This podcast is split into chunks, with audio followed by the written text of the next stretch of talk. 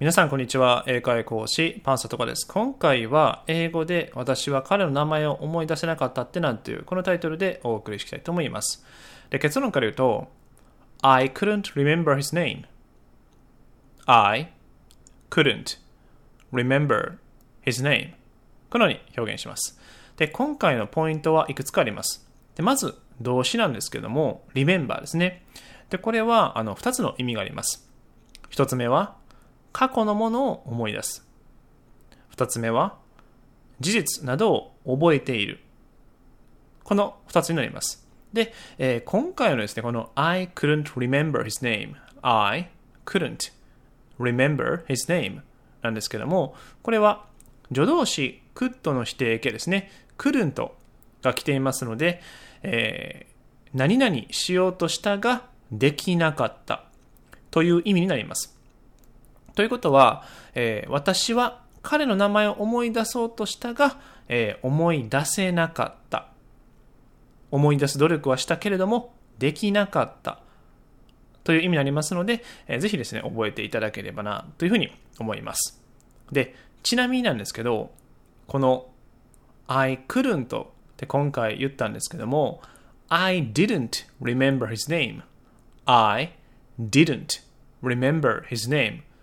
このように表現してしまうと、私は彼の名前を覚えていなかったという意味になります。否定の助動詞ですね。didn't これが入っていますので、え、私は彼の名前を思い出さなかった。つまり、私は彼の名前を覚えていなかったという意味になりますので、注意が必要です。さらに、えー、名前を思い出す努力さえしなかった。このですね、ニュアンスが含まれますので、えー、注意していただければな、というふうに思います。ではですね、ちょっと例文に入っていきたいと思います。じゃあまず A さんですね。えー、彼の名前知ってる？彼に会ったのは10年前だから思い出せなかったよ。Do you remember his name?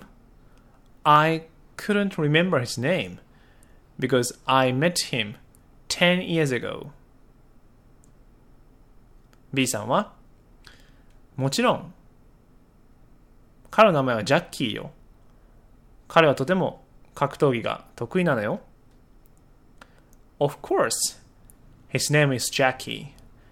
He is really good at martial arts. このようになります。で今回のスクリプトですね、えー、お伝えしました内容は、あの、この音声にえー、貼り付けていますので、えー、後からですね、確認していただければな、というふうに思います。では最後ですね、えー、リピートアフターミーで一緒に練習していきましょう。では行きますね。I couldn't remember his name.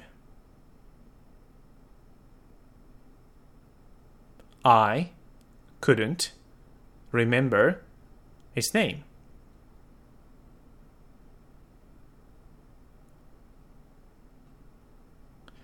I couldn't remember his name.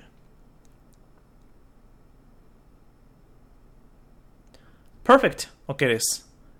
で、今回のですね、この助動詞が違うだけで、ニュアンスも変わります。ですので、えー、正確に相手の方に伝えるためにも、この違いをですね、え、マスターしていただければな、というふうに思います。そうですね、最後お知らせです。